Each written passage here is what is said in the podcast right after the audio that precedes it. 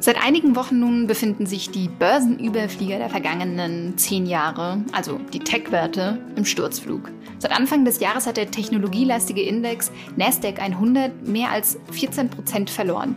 Einzelne Werte haben ein Drittel oder sogar fast die Hälfte ihres Börsenwerts in der Zeit eingebüßt. Aber was bedeutet das für Anleger und ihre Portfolios? Jetzt schnell raus aus allen Tech-Werten und das Portfolio umschichten? Das wollen wir heute mit unserem Kollegen Franz Nestler aus der Tageszeitung klären. Und damit herzlich willkommen zu einer neuen Folge des FAZ-Podcasts Finanzen und Immobilien. Mein Name ist Antonia Mannweiler. Und ich bin Maja Brankovic. Schön, dass Sie mit dabei sind an diesem Dienstag, den 22. Februar. Maja, wie oft schaust du eigentlich in dein Depot rein? Ganz ehrlich, Nie, würde ich sagen. Hm. Also ich bin super passiv bei der Geldanlage. Ich habe mein Geld in einer Immobilie und sonst nur in ETF. Und beides ist ja eine sehr langfristige Anlagestrategie. Deshalb will ich auch gar nicht wissen, was sich da hin und wieder tut, wie es irgendwie auf und ab geht. Das macht mich nur kirre. Also ich weiß noch, wie mein Mann am Anfang der Pandemie im März 2020, als die Kurse so krass in den Keller rauschten, ja fast täglich reingeschaut hat in sein Depot und wirklich so untröstlich war, dass das Geld einfach so verpuffte. Also es war wirklich so, oh, jetzt schon wieder so viel weg. Aber ich habe dann nur gesagt, hör auf reinzugucken. Es bringt überhaupt nichts. Es wird schon wieder. Und es wurde ja auch wieder. Mhm. Und äh, ich bin da echt total entspannt. Äh, vielleicht sogar zu entspannt, muss man sagen. Vielleicht sollte ich doch ab und zu überprüfen. Nee, also es ist schon wirklich eine ziemlich gute Eigenschaft, denn eigentlich soll man ja eben genau das nicht so oft machen, weil es verleitet am Ende auch dazu, ja, keine Ahnung, schnell panisch zu werden, wenn es dann mal eben nicht so gut läuft. Und wir wissen ja, hin und her macht die Taschen leer. Ähm, aber wer in den letzten Wochen natürlich äh, doch mal ins Depot hineingeschaut hat, wird dann doch sehr schnell wahrgenommen haben, dass es für viele Technologieaktien wirklich nicht gut aussah. Hm, ja, aber kannst mal kurz nur so der Vollständigkeit halber sagen, wer waren denn so die größten Verlierer? Mm, ja, dafür habe ich mal einen Blick ins Bloomberg Terminal geworfen und im technologielastigen Nasdaq 100 gab es insgesamt nur 13 Unternehmen mit einem Plus und alle anderen liegen eigentlich seit Jahresbeginn im Minus. PayPal war der größte Verlierer mit minus 45 Prozent. Der ja jetzt äh, Facebook-Mutterkonzern Meta liegt auf Platz drei der schlechtesten Werte mit minus 38 Prozent. Bei Netflix waren es minus 35 Prozent. Zoom die Aktie von Zoom ist um 30 Prozent eingebrochen. Also das sah schon alles nicht ganz so gut aus. Ja, Facebook hatte ja auch so einen unfassbaren Tagesverlust ne, von so 20 Prozent vor, vor einer mhm. Woche. Das ist schon, schon echt düster. Ja, allerdings. Und äh, natürlich muss man jetzt die Dinge auch immer so ein bisschen ins Verhältnis setzen. Also Wachstumsaktien, und das sind Tech-Werte ja letztlich, sind natürlich auch ein bisschen volatiler und mit mehr Risiko behaftet. Und das macht sich gerade eben in unsicheren Zeiten bemerkbar. Und Dafür haben sie aber in den vergangenen Jahren auch ganz schön viel an Rendite eingebracht. Ja, und außerdem handelt es sich ja auch um langfristige Anlagen, wenn man in, in solche Werte sein, sein Geld steckt. Genau, und das ist hier natürlich immer nur so eine Momentaufnahme, aber es kommt doch äh, einiges ins Rollen, was sich vielleicht auch längerfristig eben auf die Entwicklung der Tech-Werte auswirken kann und ob Anleger eben nun ihr ganzes Portfolio jetzt umschichten müssen. Darüber habe ich mit meinem Kollegen Franz Nestler gesprochen. Hören wir da doch mal rein. Hallo Franz, schön, dass du heute dabei bist. Hallo Antonia, grüße dich, vielen Dank.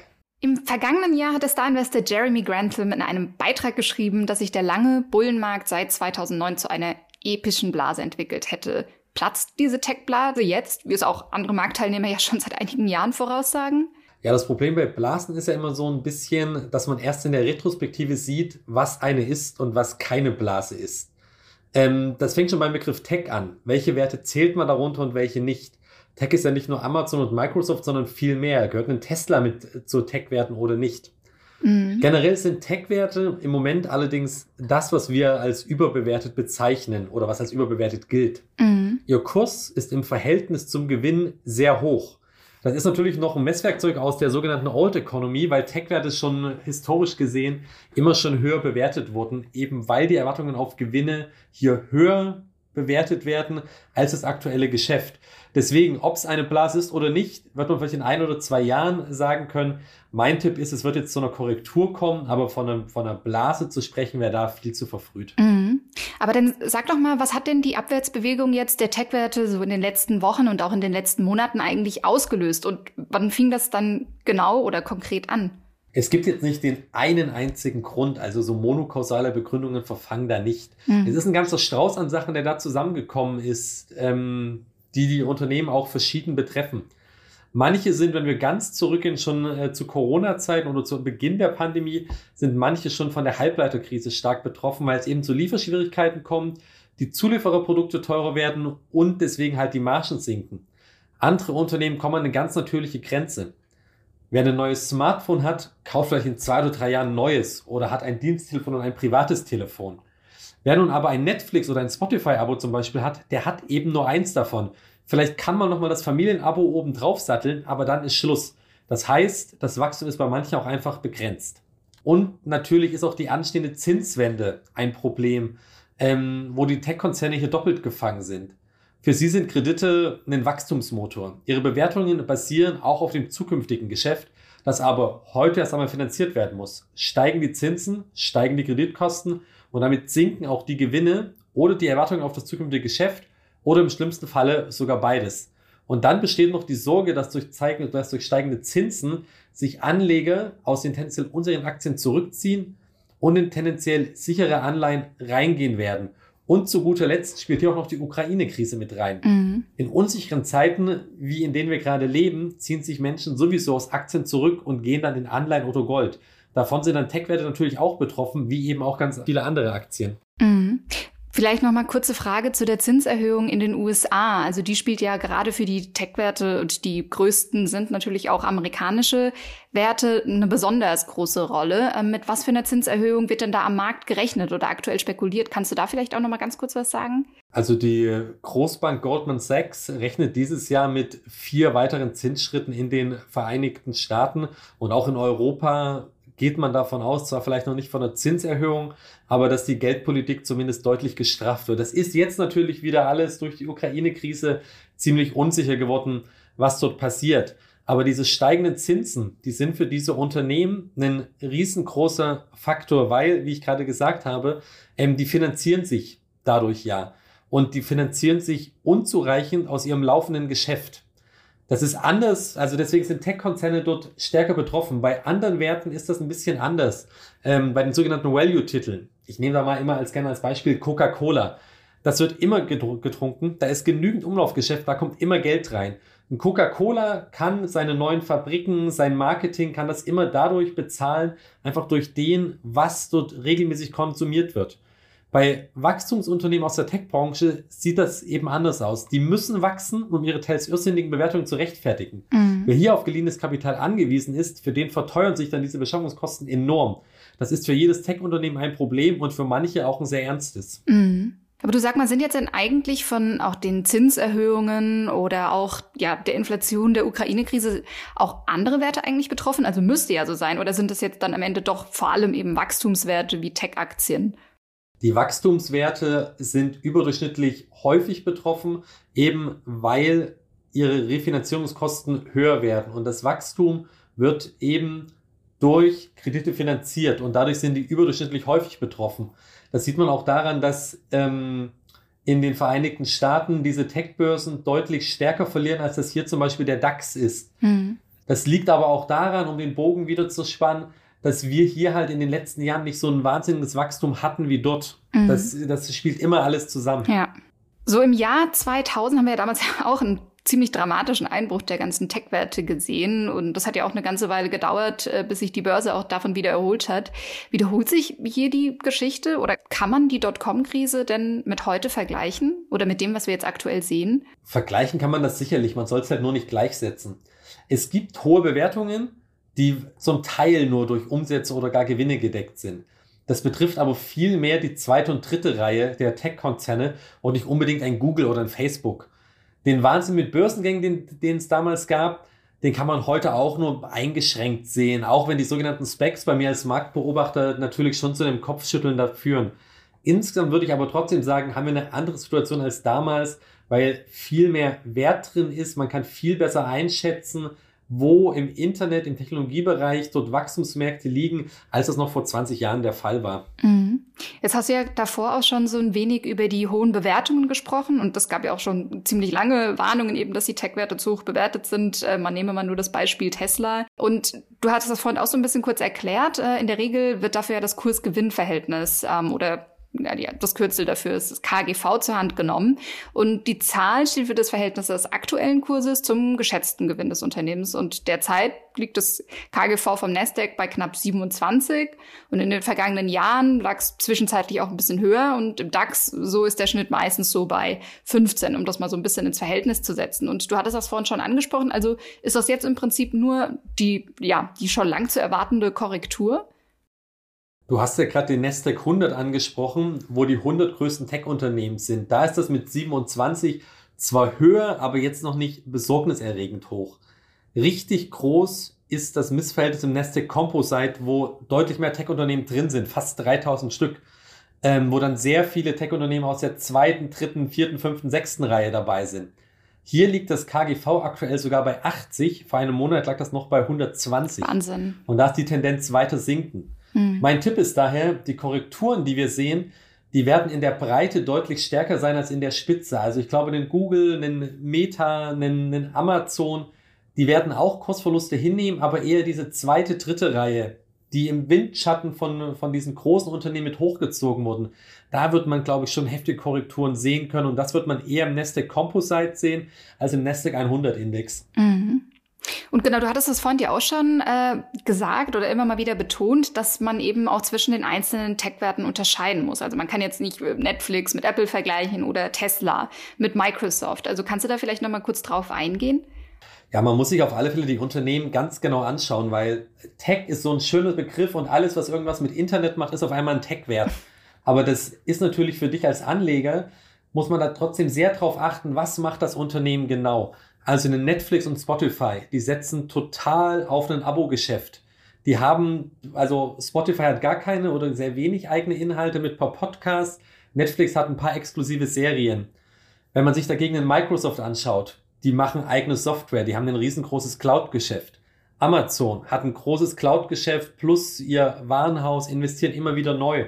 Meta, die Facebook-Mutter, da kommt es darauf an, ob ihr sogenanntes Metaverse, ihre Zukunft, wie sie sich das Internet vorstellen, sich durchsetzen kann. Da sind gerade große Zweifel ähm, angesagt, was auch viele Investoren so sehen, wo der Kurs zuletzt ziemlich mhm. abgestürzt ist. Alphabet, also die Google-Mutter, die mit der, mit der großen Suchmaschine hat im Hintergrund natürlich das Cloud-Geschäft, aber setzt vor allen Dingen auf den Werbemarkt. Da kann es natürlich auch sein, dass es dort nochmal zu größeren Änderungen kommt. Und Apple ist zum Beispiel ein Konzern, der sehr stark aufs iPhone fokussiert ist, wo sich Analysten schon lange fragen, wann kommt mal was nach dem iPhone, weil immer noch ist ein großer Teil der Gewinne von Apple auf das iPhone fokussiert. Und da fragen sich, wie gesagt, auch viele Analysten, was kommt da noch? Und wir sprechen noch gar nicht von althergebrachten ähm, Konzernen, die nur Hardware machen, wenn ich da an Intel, IBM oder ähm, AMD denke, die dort nochmal ein ganz anderes Geschäftsmodell haben. Also Tech-Wert ist wirklich nicht gleich Tech-Wert. Mein Tipp ist da, guckt euch die Werte genauer an. Was steckt dahinter? Was ist das Geschäftsmodell? Und setzt am besten nicht jetzt nur von einer auf eine einzelne Aktie, weil da kann halt sehr viel passieren. Mhm. Ja, genau. Also da, da, sind wir auch schon beim nächsten Schritt. Also was bedeutet das eigentlich als Anleger äh, für mich? Oder als Anleger frage ich mich natürlich auch, wie ich darauf reagieren kann oder vielleicht ja jetzt auch muss. Also muss man jetzt einfach mal eben vielleicht diese Korrektur durchstehen oder sollte man sich auch überlegen, sein Portfolio vielleicht defensiver aufzustellen? Also sagen wir jetzt mal ein paar Tech-Werte verkaufen und mehr in Anleihen investieren, die ein bisschen sicherer sind oder in nicht zyklische Titel oder in diese Value-Aktien, wo du ja vorhin zum Beispiel Coca-Cola erwähnt hast. Also wie sollte ich als Anleger damit umgehen? Das ist alles eine Frage des Anlagehorizonts. Also wie lange möchte ich diese Aktien noch halten? Wenn ich jetzt Mitte, Ende 50, Anfang 60 bin, kurz vor der Rente stehe, kann es sich schon lohnen, dort ein bisschen Tech rauszuwerfen aus dem eigenen Depot. Weil es kann jetzt schon zu einer längeren, nicht so guten Entwicklung kommen oder dass andere Titel dort deutlich davonziehen. Das kann man natürlich nie ganz genau wissen. Deswegen ist das halt, wie gesagt, eine Frage des Anlagehorizonts. Das ist aber auch der Grund, warum ich ganz persönlich nie eher auf einzelne Unternehmen oder Branchen setzen würde, sondern immer möglichst breit investieren würde. Denn irgendwann kann es jeden Titel mal treffen. Wenn man aber tatsächlich sagt, längerfristig, also ich bin jung, ich bin Anfang 20, Anfang 30, äh, Anfang 40, dann kann man auch Aktien über einen längeren Zeitraum halten und das einfach aussitzen. Weil ich glaube persönlich nicht daran, dass irgendwie ein Microsoft, ein Google oder auch ein Apple, dass die wirklich dort in eine Spirale kommen, die langfristig ihre Kurse dort ins Wanken geraten. Über einen längeren Zeitraum sind die Aktien dort immer gestiegen. Mhm, okay, also das ist dann wirklich auch abhängig vom Anlagehorizont. Also je nachdem, äh, wann ich auf das Geld zugreifen will oder eben auf mein Depot, sollte ich schauen, dass ich das Risiko vielleicht da jetzt ein bisschen rausnehme oder sage, ich kann das eben aussitzen. Okay. Genau. Ich habe noch eine Frage, denn ähm, darüber haben wir ja auch in den letzten Jahren immer wieder geschrieben, dass eben diese, vor allem die amerikanischen Tech-Werte, so eine wahnsinnige Dominanz an der Börse hatten, also auch ein wahnsinniges Gewicht hatten am MSCI World und auch an dem Wachstum eben. Und wie ist das eigentlich? Also wie wichtig sind diese Tech-Werte denn auch für ja, das Börsenwachstum weltweit? Also, du hast ja gerade das Beispiel USA angesprochen, da sind sie sehr wichtig, allein wenn man sich die Namen dort anschaut, die dort gelistet sind. Microsoft, Amazon, Alphabet und, und, und. Das sind so viele wichtige Werte. Und da die USA natürlich der wichtigste Aktienmarkt weltweit sind, haben Tech-Werte weltweit auch eine große Bedeutung. Also wenn man sich diese großen Indizes anschaut, so ein MSCI World, da sind automatisch ganz viele Tech-Werte drin. In Deutschland gibt es dagegen vergleichsweise wenig Tech-Konzerne. Man kann da an den SAP denken oder an den Lieferando. Das kommt, wie gesagt, deswegen auf die Weltregion an. Mhm. Grundsätzlich sind Tech-Konzerne oftmals Wachstumstreiber. Ein Land mit vielen Tech-Konzernen, die börsennotiert sind, hat momentan stärkere Einbrüche. Mit wenigeren Tech-Konzernen ist es gerade stabiler. Aber die Kehrseite der Medaille ist in dem Fall, dass es halt so ist, dass die Kurszuwächse in diesen anderen Ländern mit weniger Tech-Konzernen halt auch deutlich geringer waren, als es in den USA zum Beispiel der Fall war. Mhm. Ja. Und jetzt vielleicht so zum Abschluss noch die Frage, gibt es denn Einschätzungen von Analysten oder auch Profi-Investoren, ob Anleger eben noch mit weiteren Abwärtsbewegungen rechnen müssen? Also werden die Tech-Werte auch weiter leiden oder ist jetzt vielleicht in Anführungszeichen das Schlimmste schon vorbei, weil der Markt jetzt eben die Zinserhöhung der Notenbank eingepreist hat? Ja, das Problem mit der Zukunft ist ja bekanntermaßen, dass sie eben noch nicht passiert ist, was Voraussagen sehr schwierig macht. Also ich habe zum Beispiel mit Jochen Stanzel von CMC Markets gesprochen, der ist ein Analyst. Der hatte damals angesichts von Netflix gesagt, dass das symptomatisch für das sein könnte, was dem Aktienmarkt in den kommenden Wochen und Monaten noch bevorsteht. Und tatsächlich sind relativ viele Analysten gerade eher sehr vorsichtig und eher pessimistisch als optimistisch eingestellt. Wenn man mal weggeht von einzelnen Analystenstimmen und Meinungen, kann man aber generell schon sagen, dass es aktuell einfach kein einfaches Umfeld für Aktien ist und es kein einfaches Umfeld gibt. Deswegen aktuell ist es wirklich keine gute Phase, wo man vorsichtig sein sollte, was viele Analysten eben auch so sehen. Mhm, okay, dann sind wir mal weiterhin gespannt, was sich da noch so tut. Aber vielen Dank auf jeden Fall für deine Zeit und für deine Einschätzung, Franz. Vielen Dank, Antonia. Tschüss. Ja, das war doch alles in allem mal wieder sehr interessant. Maja, was hast du heute aus dem Gespräch mitgenommen? Ja, dass man immer auf den Anlagehorizont schauen sollte. Also wer jetzt etwas älter ist, sollte vielleicht schon schauen, das Gewicht dieser doch eher riskanteren Tech-Werte zu reduzieren. Aber Anleger mit einem längeren Anlagehorizont können das durchaus mal aushalten. Also ich bin für mich selbst auf jeden Fall auch wieder bestätigt, dass ich nicht so oft reingucken und drüber grübeln sollte. Und du? Ja, ich fand auch die Erklärung oder was da wirklich dahinter steckt auch ganz wichtig, eben dass Wachstumsunternehmen eben auch stärker wachsen müssen, um ihre ja teilweise ja sogar irrsinnigen Bewertungen zu rechtfertigen. Und äh, wer beim Wachstum auf geliehenes Kapital angewiesen ist, für den verteuern sich eben auch die Beschaffungskosten durch den Zinsanstieg, der ja in Amerika angekündigt ist und sich eben auch in Europa abzeichnet. Und ich fand auch den Hinweis ganz interessant, dass man nicht eben alle Tech-Unternehmen in einen Topf werfen kann und sollte. Und Anleger sollten sich da ja auch immer so ein bisschen die Frage stellen, welche Grundlage hat das Geschäftsmodell? Sind das vielleicht Abonnementmodelle wie bei Netflix ähm, oder bei Spotify oder sind das vielleicht Cloud-Anbieter? Dazu gehört ja auch Microsoft oder Amazon oder sind das Smartphone-Hersteller wie Apple oder sind es eben dann doch Halbleiterhersteller? Also da ist eben die Range dann doch ganz schön groß und da sollte man auch wirklich gucken, dass man eben nicht alles in einen Topf wirft. Dann wären wir auch wieder beim Ding der Woche, Antonia. Was hast du uns heute mitgebracht? Ich habe mitgebracht, Maya, saftige oder auch weniger leckere Burger. Die habe ich heute im Angebot. Ja, beim saftig kriegt man ja so ein bisschen Hunger. Bei weniger lecker nicht, aber saftig. Ja, genau. Und bei den anderen weniger leckeren Burgern ist übrigens auch einem Investor mächtig der Appetit vergangen, und zwar dem berühmt-berüchtigten Investor Carl Icahn. Icahn, das ist doch der Corporate Raider, der als Unternehmensplünderer bekannt geworden ist. Genau, der Icahn ist als aktivistischer Aktionär ja legendär und nicht unbedingt zu populär. Also er kauft sich ein Unternehmen ein und übt dann Druck auf die Firmen aus, ihr Geschäftsmodell zu ändern und er hofft sich davon natürlich auch eine gewisse Rendite. Und in einem neuen Fall hat er das scheinbar zum Wohle der Tiere gemacht. Okay, es klingt nach einem plötzlichen Sinneswandel. Was steckt dahinter? Ja, also Icahn hat Anfang der Woche zwei Mitglieder für den Verwaltungsrat von McDonald's vorgeschlagen. Seine Kritik, die Schweine der Lieferanten, die eben McDonald's für die Burger Patties benutzt, würden zu schlecht gehalten, in kleinen Kästen, bei denen sich eben die Schweine nicht mehr wirklich bewegen können. Und da geht es auch vor allem um schwangere Schweine, die zum Ferkeln dort hineingezwängt werden. Oh. Ja, da wird einem ganz anders. Mhm. Und wie sehen die Chancen von Icahn aus, dass er damit durchkommt? Ja, also eigentlich schon eher schlecht. Er besitzt nämlich eigentlich nur so einen lächerlich kleinen Anteil an McDonalds-Aktien, also gerade einmal 200 Aktien hat er. Aber allein der Name ICANN übt natürlich mächtig Druck auf, auf die Fastfood-Kette.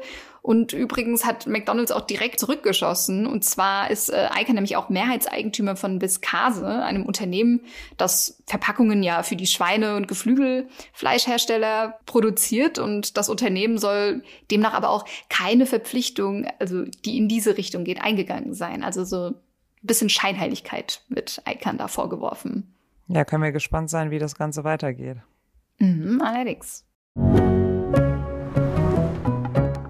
Das war's auch schon wieder mit unserer dieswöchigen Folge des FAZ-Podcasts Finanzen und Immobilien. Wenn Sie Fragen haben, Themenwünsche oder auch andere Anregungen, schicken Sie uns doch eine E-Mail an podcast.faz.de oder schreiben Sie uns in einem unserer Social-Media-Kanälen. Wir freuen uns, wenn Sie uns abonnieren und wenn Sie uns weiterempfehlen. Zu finden sind wir überall dort, wo es Podcasts gibt. Tschüss und bis nächste Woche. Tschüss und machen Sie was aus Ihrem Geld.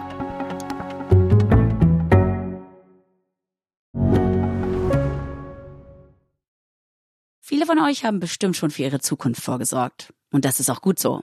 Aber das heißt ja nicht, dass man nicht auch später noch einen Vorsorgeturbo zünden kann.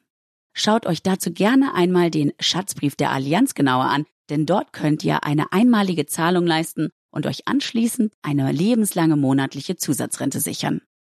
Alle Infos findet ihr auf allianz.de slash dein Leben.